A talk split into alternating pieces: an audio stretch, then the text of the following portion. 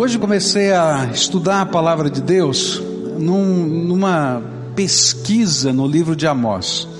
Eu disse que há umas duas semanas atrás eu estava fazendo a minha devocional e relendo o livro de Amós, o profeta Amós.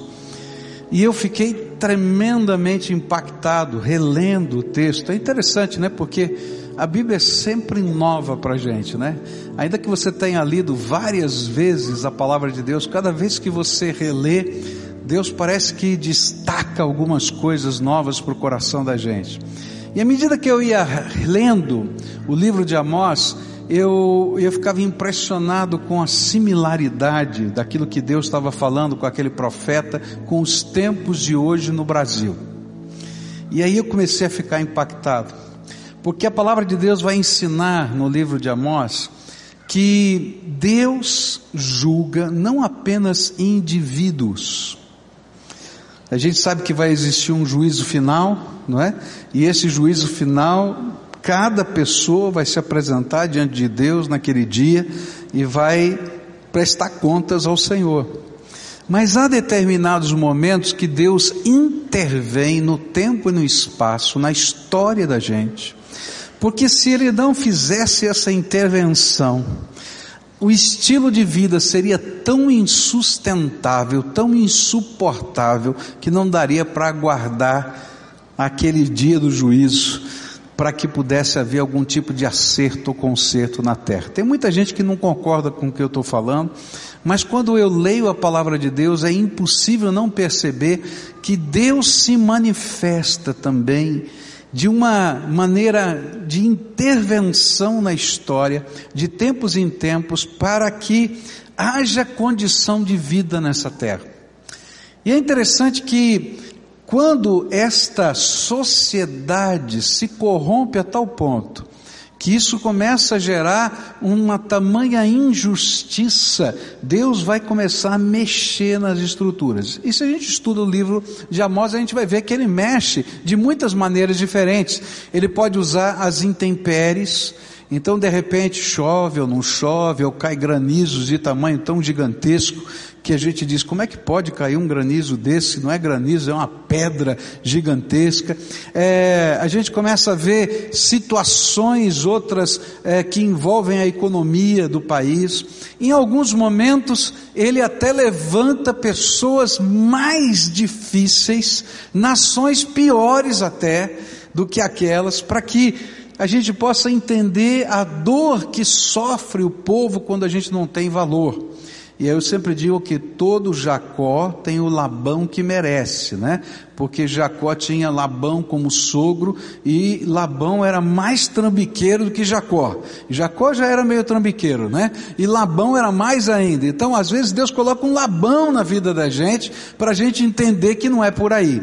E nós começamos a estudar esse texto e vimos quais são as razões dessa intervenção de Deus, Quais são as coisas que chegam no limite da paciência de Deus? A primeira delas que nós vimos foi a violência. E a Bíblia vai ensinar que violência é quando não existe no coração da pessoa o sentimento de misericórdia, de compaixão. Toda vez que a gente começa a perder o senso de misericórdia, de compaixão, a violência cresce no meio do povo. E aqui vimos vários exemplos de violência daquele tempo e dos dias de hoje.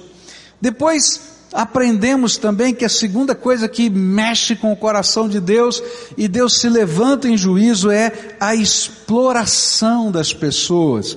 E a gente definiu exploração como quando o lucro vale mais do que a pessoa humana.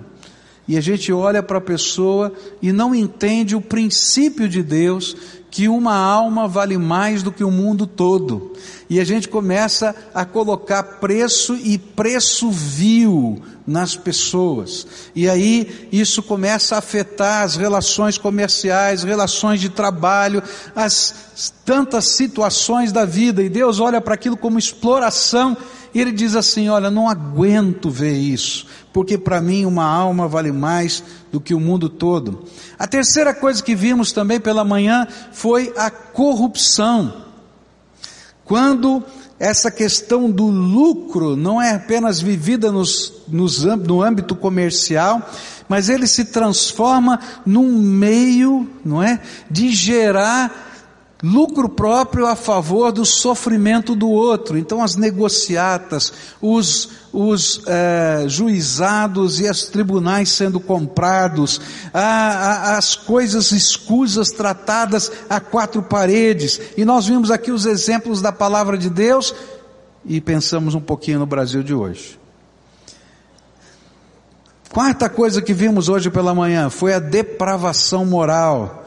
Quando a gente vai perdendo os valores absolutos da vida, os limites morais são abolidos, e aí a gente vai viver aquilo que representa o mover do sentimento do desfrute do prazer, e perde-se a estribeira em todas as questões morais.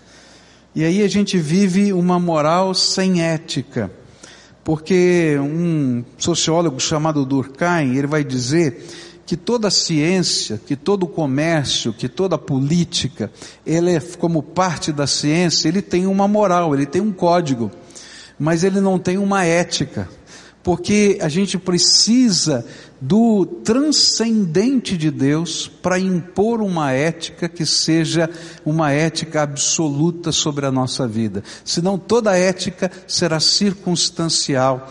Por isso a gente vive uma moral sem ética, coisas que são legais, mas são tremendamente sem ética. E aí a gente vai perdendo o contexto da vida. Mas Dentro desse contexto das coisas que chamam a ira de Deus, a intervenção, também está um tipo de religiosidade. E quando eu leio isso, eu não posso deixar de comparar essa religiosidade com o Brasil, com muita gente que quem sabe esteja aqui. É uma religi religiosidade sem intimidade com Deus e sem compromisso. Não dá para a gente viver uma fé que seja genuína, transformadora, sem a gente viver intimidade com Deus e compromisso, entrega radical da nossa vida ao Senhor. E eu queria voltar a estudar então o livro de Amós e pensar nesse tipo de religiosidade que existia e que Deus está dizendo assim: olha, eu vou pesar minha mão sobre essa terra porque apesar de vocês terem muita religião, vocês não vivem intimidade comigo e compromisso. É interessante porque nesse momento da história de Israel, um momento de relativa prosperidade, econômica, eu falei porque Jeroboão tinha controlado as rotas comerciais eh, da nação, eh, que ligavam as grandes potências do mundo, tinham que passar ali por eles, e ele então cobrava tributos, e havia uma certa, uma certa ideia de prosperidade, ainda que houvesse tremenda opressão e violência. Eh, a religiosidade estava em alta. E ela era cheia de festas e manifestações populares, milhares de pessoas reunidas em lugares de adoração. Mas o pior é que essa religiosidade não produzia transformação da vida, não tinha verdadeira intimidade com Deus. E de alguma maneira, essa religiosidade era uma expressão da validação do estilo de vida que fazia com que Deus tivesse que intervir. Então a gente achava na própria religiosidade as desculpas para viver o que a gente está vivendo. A Bíblia nos ensina que quando o sal perde o seu sabor, Jesus disse: Vós sois o sal da terra e a luz do mundo. Mas ele disse: quando o sal perde o seu sabor, ele não presta para mais nada e precisa ser destruído. E quando a gente vive uma religiosidade que não transforma a nossa vida, que não faz acertos no nosso dia a dia, ela se torna uma religiosidade que é inócua, incapaz, ineficaz, e Deus diz: não aceito esse tipo de fé. Quais são os aspectos desse tipo de religiosidade que Deus não aceita? Primeiro deles a gente vai encontrar em Amós capítulo 2, versículo 4, onde a palavra de Deus diz assim: Assim diz o Senhor, Por três transgressões de Judá, e ainda mais por quatro, não anularei o castigo, porque rejeitou a lei do Senhor e não obedeceu os seus decretos. Querido, toda vez que você tentar viver uma religiosidade que não se fundamenta nos valores da palavra de Deus, você sempre vai viver um tipo de fé ineficaz para promover mudanças na vida das pessoas e no estilo de vida da sociedade. É interessante que às vezes a gente está batendo papo, não é? Com as pessoas, e as pessoas dizem assim: olha, Deus para mim não é desse jeito, pastor, que o senhor está falando. Olha, Deus para mim não vai mandar ninguém para o inferno. Deus para mim, Ele vai colocar o amor acima de tudo, então não vai ter pecado sexual. Deus para mim, Ele vai. Já ouviu coisa assim? E aí eu costumo dizer assim: de onde você tirou isso? Não, não, não tirei de nenhum lugar, é na minha cabeça. Falei, pois é, Deus escreveu uma palavra que ele diz quem ele é. Eu me lembro que uma vez eu estava conversando com uma pessoa e essa pessoa disse: Você é o pastor Pascoal? Eu falei: Sou. Ah, eu escuto o senhor sempre pela rádio. Ah, que coisa boa tal. Mas o senhor é muito diferente do que eu pensei. Eu falei: Por quê? Ele assim: Eu pensava o senhor assim, um negrão grande assim. Então, é interessante, veja bem, quando eu tiro a verdade da minha própria cabeça, nem sempre ela é verdade. E quando Deus revela a sua própria verdade, e quando Ele diz quem Ele é, como Ele pensa e como vai agir, ainda que eu diga que Deus para mim é isso aquilo, Ele não é e ele não aceita ser o que você pensa. É tão forte isso que você, se você ler o livro de Romanos, os primeiros quatro capítulos, a Bíblia vai dizer o seguinte: vocês são indesculpáveis. Por quê? Porque de alguma maneira eu tenho me revelado a vocês através da palavra, através da natureza, através dos profetas, através das tantas é, situações, até de uma consciência que eu coloquei dentro do seu coração. E se você não é capaz de entender quem eu sou, e se você tenta me construir na forma humana, ou na forma de um animal, ou na forma, quem sabe até estética de uma estátua, eu não sou aquele Deus, eu sou esse que me revela a você. Agora, por que, é tão sério isso? Porque toda vez que eu deixo de lado a palavra de Deus, eu construo uma fé que não tem nada a ver com o Deus que eu digo que, que eu adoro. Porque a palavra de Deus é o valor absoluto e norteador da vida, dela vem a nossa ética. E se eu construo apenas da minha cabeça, ela começa a ser adaptada, interpretada, abandonada.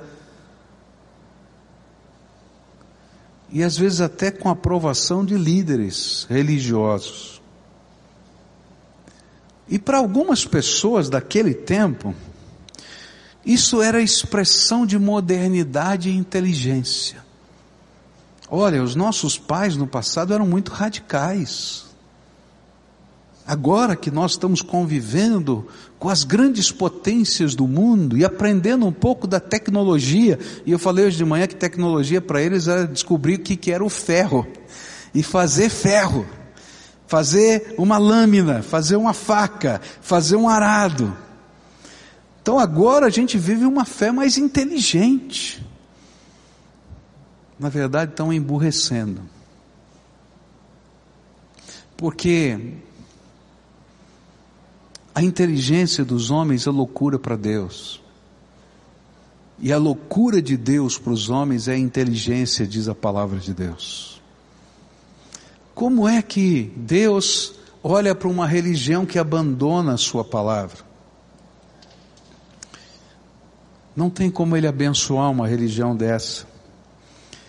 Não tem como ser construída uma ética que respeite e valorize as pessoas de fato, na intenção que Deus valoriza, se a gente não tiver a palavra de Deus. E é interessante a gente entender essa questão de valorização das pessoas. Eu tenho certeza que todo pai ama o seu filho, a maioria dos pais, talvez tenha algum maluco que não ame, mas vamos pensar assim, né? É, a maioria dos pais ama o seu filho, não é verdade?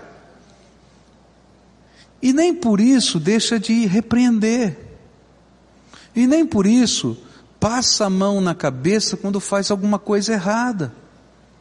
E tem muita gente dizendo assim: Deus nos ama, vai continuar passando a mão na nossa cabeça, não aconteça, não vai, Ele nunca vai dizer nada contra a gente, porque Ele nos ama. Não, queridos, justamente porque Ele nos ama e sabe que é desgraça isso na nossa vida, Ele intervém, Ele aperta, Ele chama a nossa atenção, e Ele às vezes diz: Não posso aceitar isso na sua vida. E às vezes a gente se achando tão inteligente, olha para Deus e diz: Não, Deus nunca vai fazer isso, Deus nunca vai fazer aquilo, mas não lê o que ele disse que faz e vai continuar fazendo. Segunda coisa que eu aprendo nesse texto sobre essa religiosidade que Deus detesta, é uma religiosidade que abandona a palavra de Deus, e coloca a idolatria como substituição de uma comunhão transformadora. Amós capítulo 2, versículo 4, a segunda parte diz assim: Porque se deixou enganar por deuses falsos, deuses que os seus antepassados seguiram. É muito interessante porque Hebreus, uh, Romanos capítulo, uh, capítulos 1, 2, 3 e 4 fala sobre idolatria. E a idolatria é nada mais é do que a gente construir Deus do jeito que a gente acha que ele deveria ser. Por isso, a gente vai encontrar na idolatria os, as especializações, não é? No passado dos deuses, e no presente dos santos. Então no passado você encontrava o Deus da guerra. Porque quando eu precisava de um Deus que me desse força para a batalha e que me ajudasse a vencer, eu orava para o Deus da guerra. Aí a gente vai encontrar no panteão greco-romano isso, mas vai encontrar também na história dos santos os santos guerreiros. Então você ora para aquele santo para ele te abençoar. Mas na verdade, isso é uma construção do que o desejo, não da natureza de Deus. E a minha fé se torna uma oração para alcançar o que eu quero e não aquilo que Deus quer na nossa vida. É muito interessante porque sempre vai haver uma relação interessante, muito esquisita, entre magia e verdadeira fé. Na magia eu quero controlar os elementos para que eles façam o que eu desejo. Isso é magia. Então eu vou usar os elementos, eu vou usar alguma coisa da vida para que aconteça o que eu quero.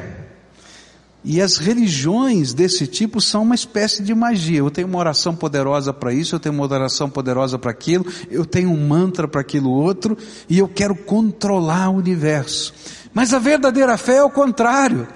É quando eu olho para um Deus todo-poderoso, sei que Ele pode fazer todas as coisas e que Ele me ama e até ouve as minhas orações, mas eu me submeto à tremenda vontade poderosa dEle. E eu digo: Ele é o Senhor da minha vida. Por isso Deus não aceita a idolatria toda forma de adoração, toda forma de oração, a qualquer tipo de estátua, ou a qualquer tipo de divindade, ou a qualquer tipo de entidade, que não seja o Deus Todo-Poderoso em nome de Jesus, Deus detesta. Por quê? Porque dá uma sensação de que a gente está conectado com Deus, enquanto a gente está de fato afastado dele.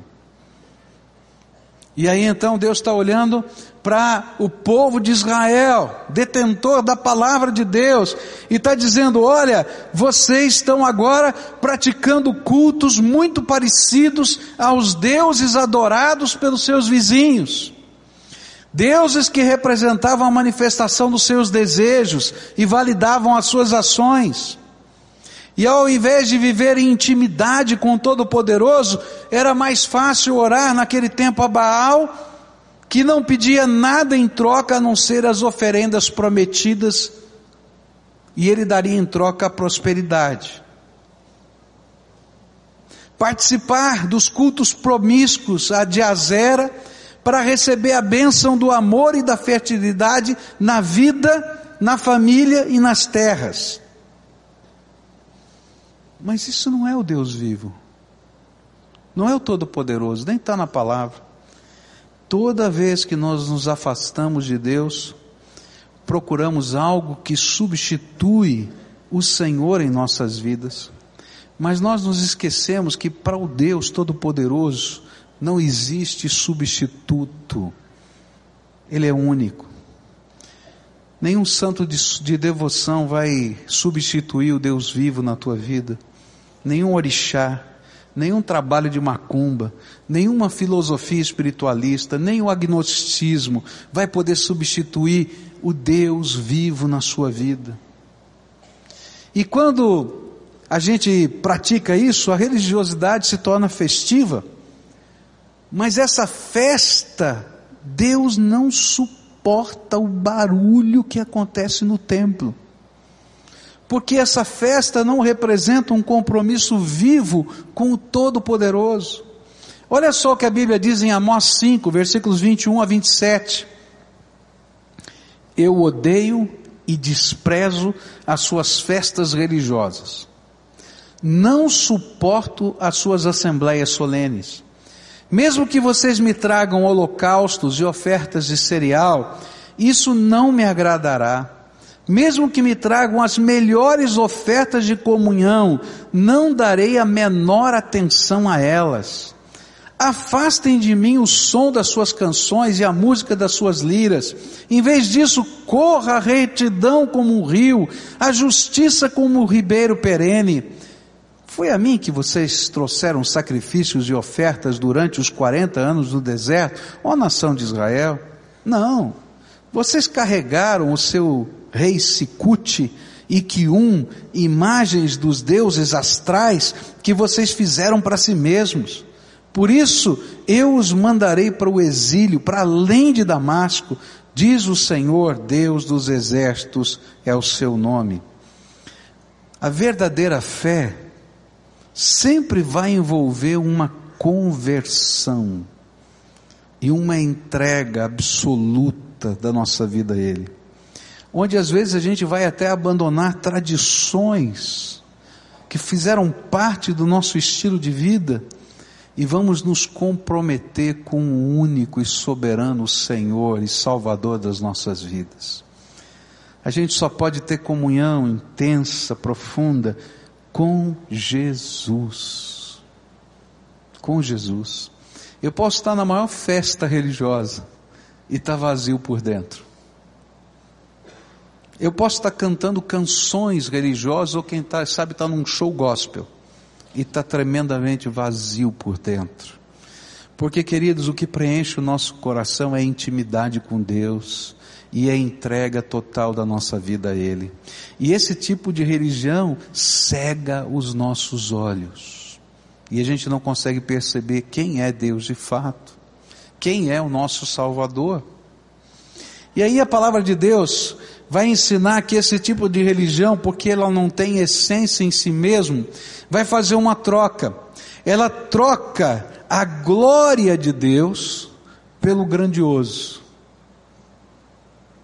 Ela troca a profundidade do conhecimento de Deus pela superficialidade dos ritos. E olha só o que a Bíblia diz em Amós 4, versículos 4 e 5. Vão a Betel e ponham-se a pecar, vão a Gilgal e pequem mais, ainda mais. Ofereçam os seus sacrifícios cada manhã, os seus dízimos no terceiro dia. Queimem pão fermentado como oferta de gratidão e proclamem em toda parte suas ofertas voluntárias. Anunciem-nas, israelitas, pois é isso que vocês gostam de fazer, declara o soberano, o Senhor. Ele diz: Eu não suporto o barulho do templo, mas não creio, não aceito essas peregrinações.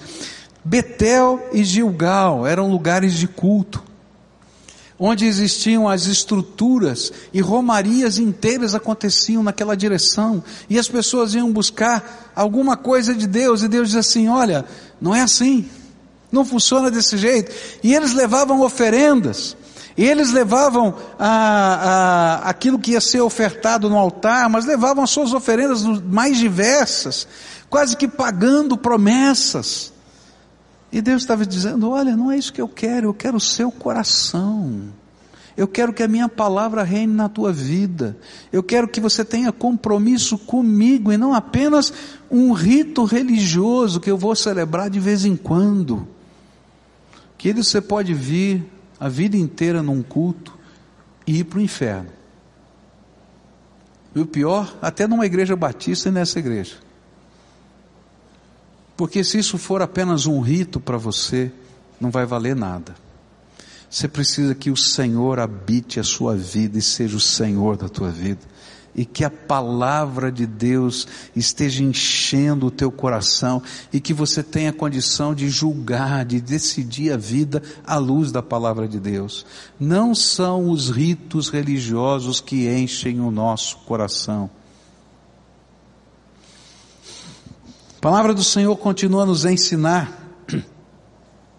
Não tem substituto para Deus.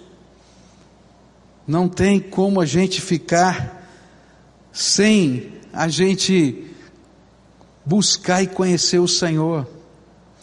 Outra coisa que faz parte dessa religiosidade vai aparecer no capítulo 3 de Amós, versículos de 1 a 7 quando a gente vai perceber que esse tipo de religiosidade, ela prega liberdade sem responsabilidade.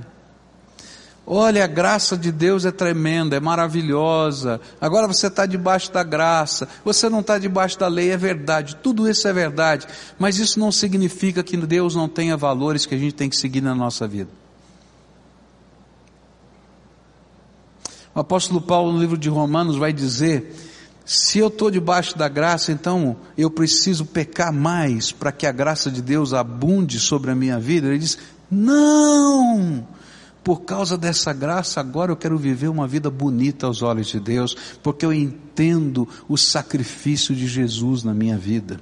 Mas olha só o livro de Amós aqui, capítulo 3, a partir do verso 1, diz assim: Ouçam esta palavra Verso 1: Ouçam esta palavra que o Senhor falou contra vocês, ó israelitas, contra toda esta família que tirei do Egito.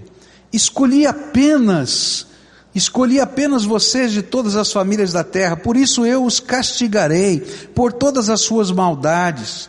Duas pessoas andarão juntas se não estiverem de acordo. O leão ruge na floresta se não apanhou presa alguma.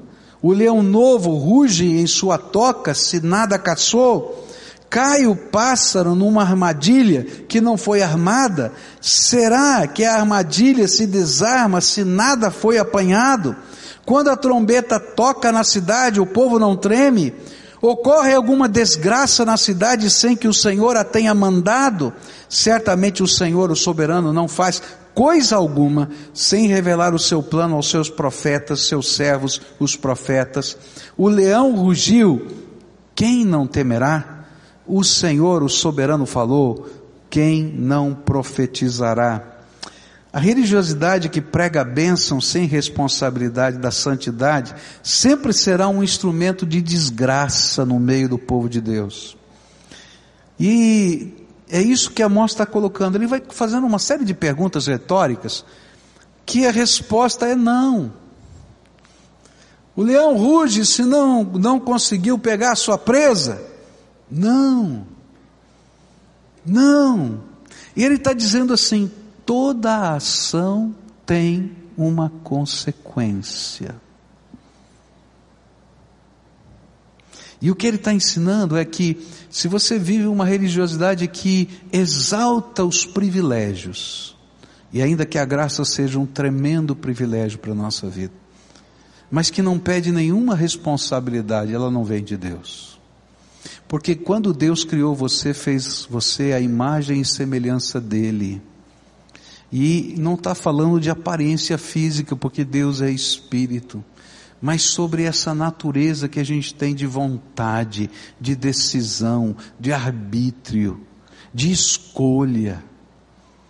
E Deus colocou em você essa capacidade. E Ele está dizendo: olha, para para para pensar na vida, todas as coisas não têm consequência.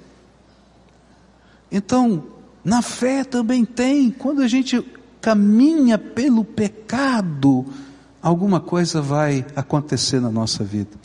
Quando eu saí aqui do culto da manhã, um senhor me procurou ali fora e ele disse assim: Pastor, eu ouvi o seu sermão falando do juízo de Deus, mas eu queria dizer para o senhor o seguinte: eu creio que não apenas as pessoas, a sociedade acaba sendo julgada, mas de alguma maneira Deus pesa a mão sobre as pessoas e que é uma grande burrice, ele disse exatamente isso, é uma grande burrice a gente ir na contramão daquilo que é a vontade de Deus. Ele disse assim: sou empresário, sou engenheiro, já vi muita falcatrua nessa terra, mas não me lembro de ninguém que depois não tenha se arrependido das suas falcatruas, porque aparece o engano, o erro e as coisas vêm acontecendo na sua casa. E quando não aparece, Deus pesa a sua mão de alguma maneira. Eu disse, meu irmão, não discordo de você em nada. Porque eu creio que Deus está tratando cada um dos seus filhos. E quando Ele trata, Ele trata para abençoar. Mas como um pai que repreende os seus filhos e interpõe limites, ainda que pareça horrível, desagradável, Deus está tratando a nossa vida também. Então, se alguém está pregando, tentando viver uma fé ou uma religiosidade que não pede responsabilidade, tem alguma coisa errada. Porque Deus nos deu esse livre-arbítrio. E sabe, outra coisa é porque Deus não faz acepção de pessoas. Os israelitas pensavam assim: nada vai acontecer com a gente, porque nós somos os queridinhos de Deus, nós somos o povo escolhido. Então, a graça de Deus já está lá como uma promessa feita a Abraão nas nossas vidas e nada vai acontecer com a gente. Então, se a gente está bem ou não está mal, não tem problema, nós temos carimbo do céu. A santa indulgência já veio. E olha só o que Deus vai falar para esse povo no livro de Amós. Eu acho tremendo isso. Ele diz assim, Amós capítulo 9, versículo 7, 8 e é, 9 e 10, diz assim: Vocês israelitas não são para mim melhores do que os etíopes, declara o Senhor. Eu tirei Israel do Egito, mas eu tirei os filisteus de Caftor e os arameus de Kir. Sem dúvida, os olhos do Senhor, o soberano, se voltam para este reino pecaminoso eu o varrerei da superfície da terra, mas não destruirei totalmente a descendência de Jacó, declara o Senhor. Pois darei a ordem e sacudirei a nação de Israel entre todas as nações, tal como o trigo é abanado numa peneira e nenhum grão cai na terra. Todos os pecadores que há no meio do meu povo morrerão à espada, todos os que dizem a desgraça não nos atingirá e nem nos encontrará. Queridos, quando nós nos desviamos da vontade de Deus, ainda que estejamos cheios de religiosidade, só nos resta a sua justiça. E não dá. Esse texto vai continuar e vai falar para a gente que Deus detesta uma fé e uma religião quando a economia e a política determinam os valores da fé. A gente vai aprender que um dos grandes problemas dessa época foi a união entre igreja e Estado. Igreja e Estado estavam juntas e os impostos que eram recolhidos para o governo eram recolhidos através da igreja que estava espalhada pelas, pelas cidades. E muito daquilo que o governo fazia era validado pelo ensino dos profetas e dos sacerdotes, para vergonha nossa. Isso já aconteceu na história muitas vezes. No cristianismo, então, basta você ler os livros de história. Agora, toda vez que uma fé é ditada pela economia e pela política. Ela não vem de Deus, porque os valores do eterno são maiores. Agora, esse tipo de fé tem um efeito colateral dentro da alma. Eu vou terminar com isso. Esse tipo de fé, ela gera um vazio de alma incrível. Amós capítulo 8, versículos 11. Olha só como estava lá esse tempo. Estão chegando os dias, declara o Senhor o soberano, em que enviarei fome a toda esta terra. Não fome de comida, nem sede de água, mas fome e sede de ouvir as palavras do Senhor. Os homens vaguearão de um mar ao outro, do norte ao oriente, buscando a palavra do Senhor, mas não a encontrarão. Naquele dia, as jovens belas e os rapazes fortes desmaiarão de sede, e aqueles que juram pela vergonha de Samaria, e os que dizem juro pelo nome do seu Deus, Dan, ou juro pelo nome do seu Deus de Berseba, cairão para nunca mais se levantar. E a ideia aqui é que as pessoas estão correndo de um culto para outro, estão indo de uma igreja para outra, estão indo de um templo para outro, estão indo para uma festa para outra, estão indo para um show para outro, mas saem vazios, vazios, vazios, dizendo: onde está Deus? Eu preciso tanto, tanto da presença do Senhor. E o pior é que no meio desse vazio, Toda vez que se levanta um pregador da palavra, as pessoas tentam calar os profetas de Deus.